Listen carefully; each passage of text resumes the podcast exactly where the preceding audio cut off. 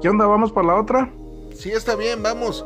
Solo que esas yo les pago. Pero, oye, ¿de qué vamos a hablar? ¿Qué sé yo? Eh, de cosas de la vida, cultura, música, política.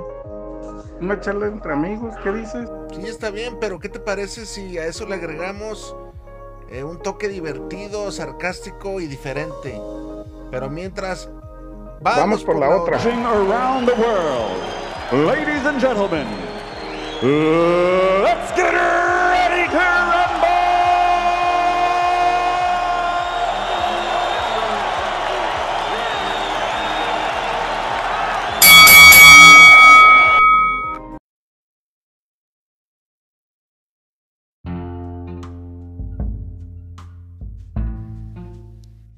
Muy buenas tardes, días, noches. Nos llegó esta carta a la redacción de Vamos por la otra.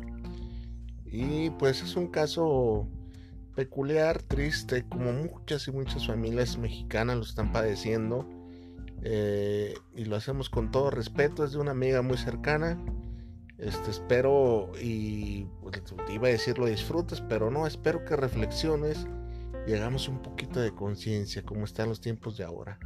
Saludos y próximamente estaremos ya en la estación de radio para que nos sigas, nos apoyes y de pronto ahí te eches un clavado a la página de Vamos por la otra. Saludos.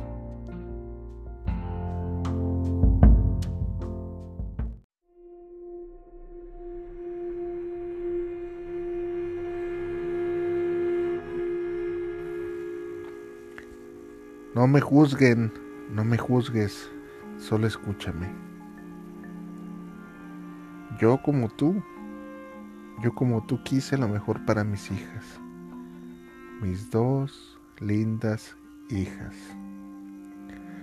El padre, el padre de esas niñas, ay Dios mío, un baquetón labregón, que lo único que hacía era sacarme dinero.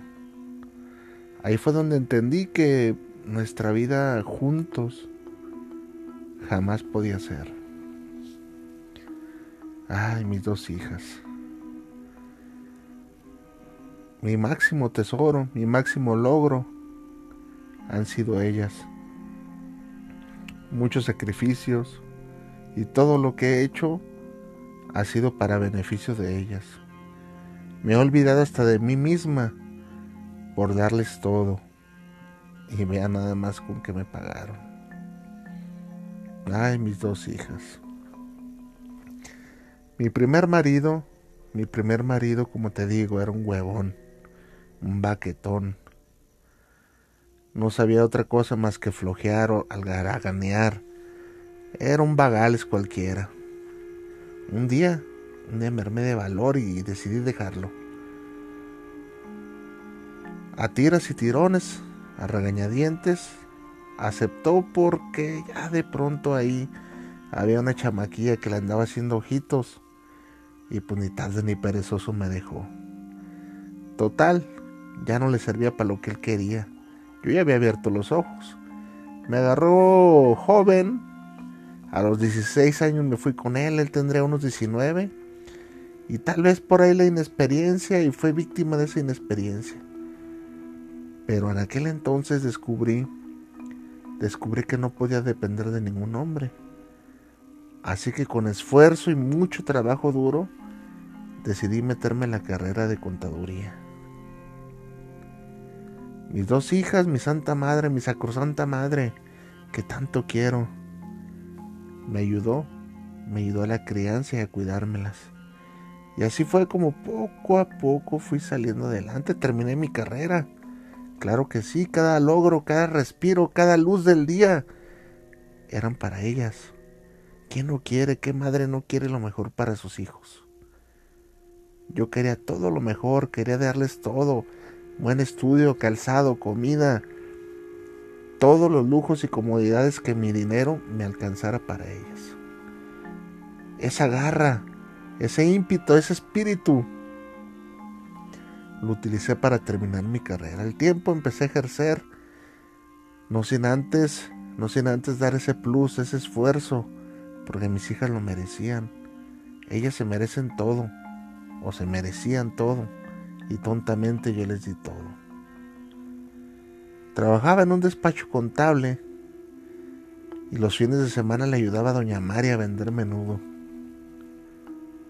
Cada peso, cada hora extra que hacía, iba destinado a la casa.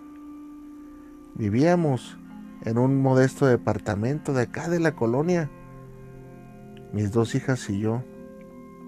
Pero, ¿sabes? No sé si fue error o acierto. Uno de mujer, uno de mujer se siente solo. Yo me sentía sola. Quería formar un hogar. Quería tener una familia. Me sentía incompleta, me sentía sola, me sentía vacía. Y por ahí conocí a Pepe. Ay, Dios mío. A pesar de que mi madre me lo advirtió mil y un veces de que le daba una mala espina ese tal Pepe, yo nunca le hice caso. Mis ganas, mis ganas de tener familia podían más que los consejos de mi madre.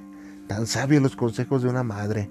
Si uno se detuviera tantito a escucharlos y ejecutarlos, la vida fuera más sencilla. Pero mi necesidad, mi necesidad de formar un hogar, de tener un hombre a mi lado porque me sentía desamparada, fue lo que hizo que toda mi condena y mis dos hijas hacia mí y hacia todo lo que yo creía de una familia los arrastraran a una desgracia. Este tal Pepe no fue mejor que el anterior. De primero entró muy bien, muy en buenos modales, se llevaba bien con mis hijas. Reían, comprábamos pizza, tenemos excelentes fines de semana, me llevaba al, estadio a ver jugar partidos de, de fútbol del Atlas. Ay, si me hubiera quedado yo sola. Muchas de las cosas que me pasaron no hubieran sucedido. Pero pues el hubiera no existe. Y hoy, relatándote esta carta, te pido que no me juzgues. No me juzgues. Por favor, no me juzgues. Este tal Pepe, este tal Pepe, decidí darme una oportunidad y tener un hijo.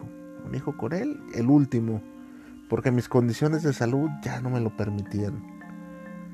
Tuvimos un hijo, al principio todo iba relativamente bien eh, y empezó a descomponerse, se empezó a, a desdibujar el ideal, el ideal que yo tenía de una familia con él, la armonía de un hogar que uno debe de tener al llegar a la casa, empezó a hacer falta. Y todo fue en espiral hacia un abismo sombrío y lleno de violencia. Ese tal Pepe me sacó de trabajar de primero, que según él sería gasto, tomaría el cargo de los gastos del hogar. Y por un tiempo así fue. Pero después se volvió maniático, celoso, obsesivo. No me dejaba ni a mí ni a mis hijas salir de un cuarto, de un cuarto pequeño del departamento donde rentábamos. Nos racionaba toda la comida. Y ahí me traía golpe y golpe. ¿Cómo fue que permití tanto? Había lapsos en los que se calmaba y todo iba bien. Pero luego volvía ese monstruo, ese monstruo horrible que quien era. No sé por qué me acobardé tanto por aquella época y me dejé hacer tantas y tantas cosas de él. Ya no salía, no podía salir a la calle, ya no trabajaba, no podía valerme por mí misma. Aquella guerrera, aquella alma poderosa, aquella mujer sobresaliente, se había hecho chiquita ante un monstruo, un monstruo inclemente y sin piedad. Ojalá Ojalá nada más hubiera sido yo la afectada. Pero no fue así. Mis hijas también lo padecieron. Estaba yo a punto de dejarlo. Me volví a armar de valor. Al tiempo duré con él que será unos cinco años. junto con mi hijo Daniel. Ya tendría por aquel entonces sus dos añitos de edad, tres, tres añitos para ser exacto. Y me armé de valor al dejarlo, pero ocurrió una desgracia. Una desgracia que no me esperaba. Mi hija la mayor, mi hija la mayor, desapareció. Imagínate nada más el sentimiento de impotencia y más en este México, en este México que cuando ves a que alguien desaparece o si un miembro de tu familia desaparece, significa que muy probablemente desapareció para siempre. Vivimos tiempos, tiempos de mucha incertidumbre en cuanto a seguridad se refiere. Y yo me temía lo peor. Imagínate nada más el infierno que viví. No la encontrábamos. Por ningún lado encontramos a mi hija. Ay, Dios mío, le pedí a Dios encontrarla pronto. Ninguna pista. Llamamos entonces a la fiscalía y fue la misma fiscalía que vino a hacer las primeras investigaciones aquí en la casa.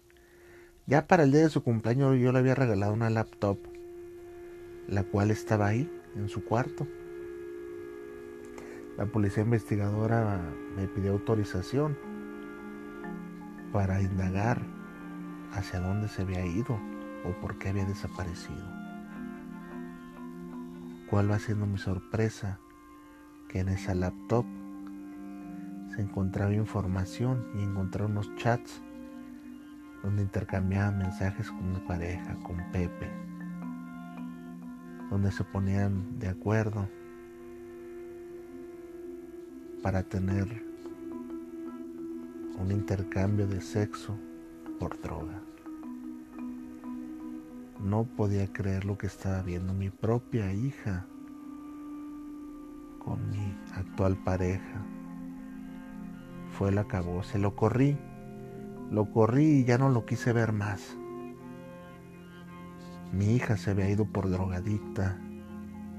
Pepe la había inducido al vicio. Los de la fiscalía se voltearon a ver, como sintiendo alivio por mi desgracia. Eso significaba que más o menos sabían dónde estaba. Y así fue. Apareció a los días. Yo no quería que mi hija se perdiera en las drogas. He oído tantas cosas malas de las drogas.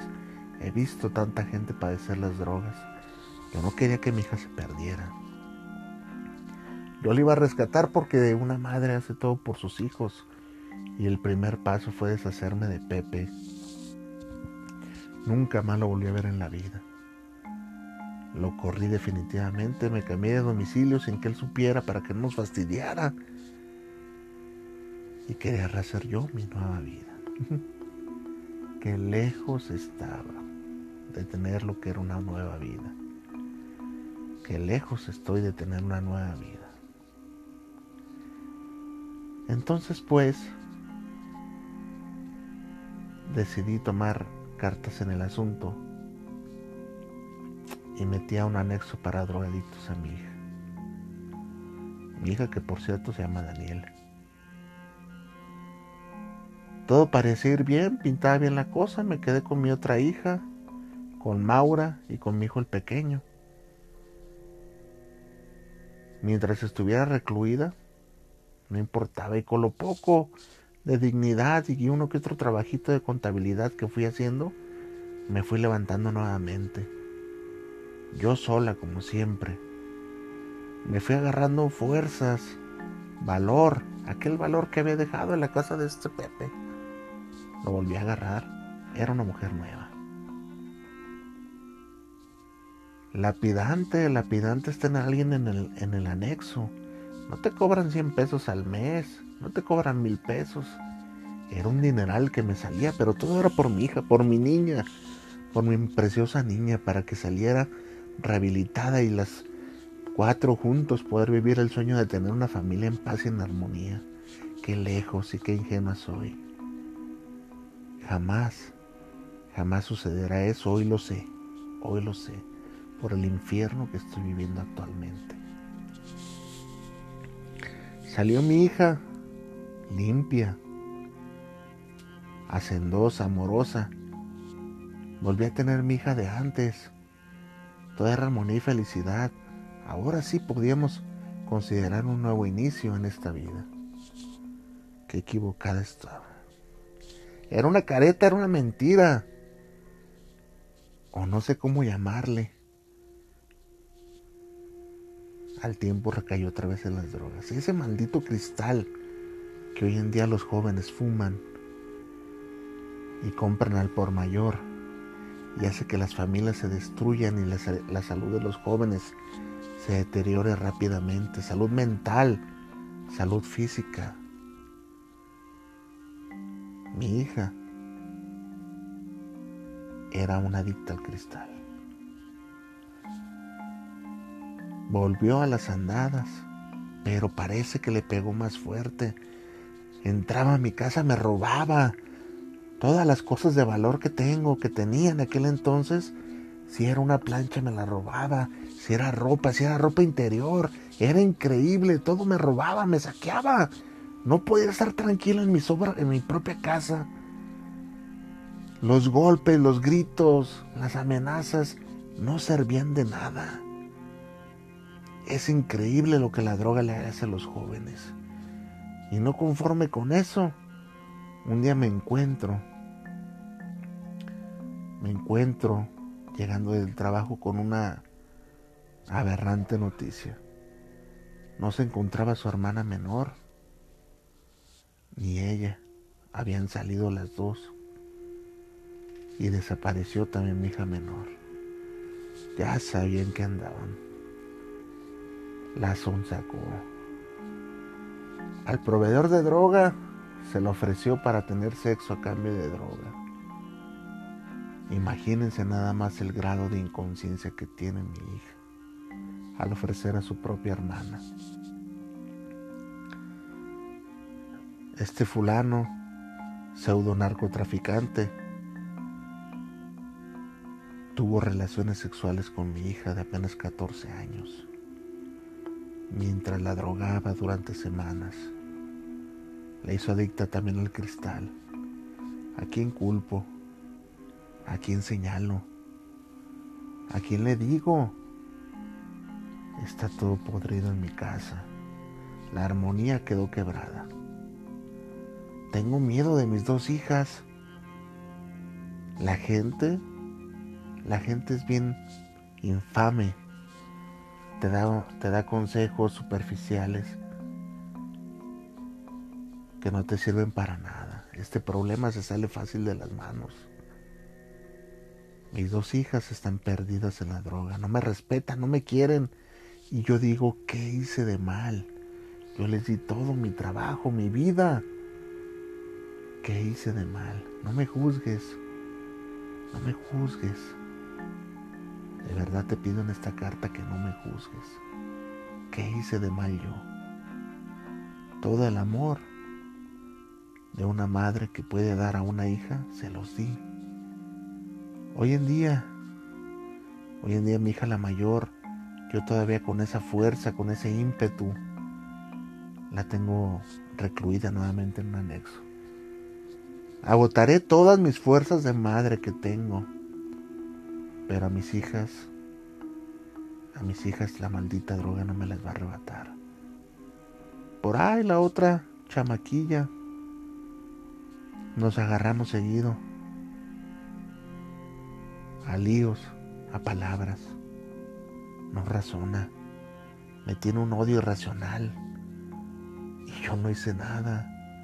Lo único que hice fue quererlas. No me juzgues. No me juzgues, por favor. Mis dos hijas se me echaron a perder por ese cristal que tanto le gusta a los jóvenes. Me duele verlas así. Me duele ver un hogar roto, sombrío, vacío. Tengo miedo de llegar a mi casa. Tengo miedo. Es un hogar hueco, vacío, sin amor. Aquel amor que un día quise dar a mis hijas por tener una familia y armonía en paz, mi hogar no lo tiene. Antes de despedirme, lo único que tengo que decirte es, por favor, no me juzgues.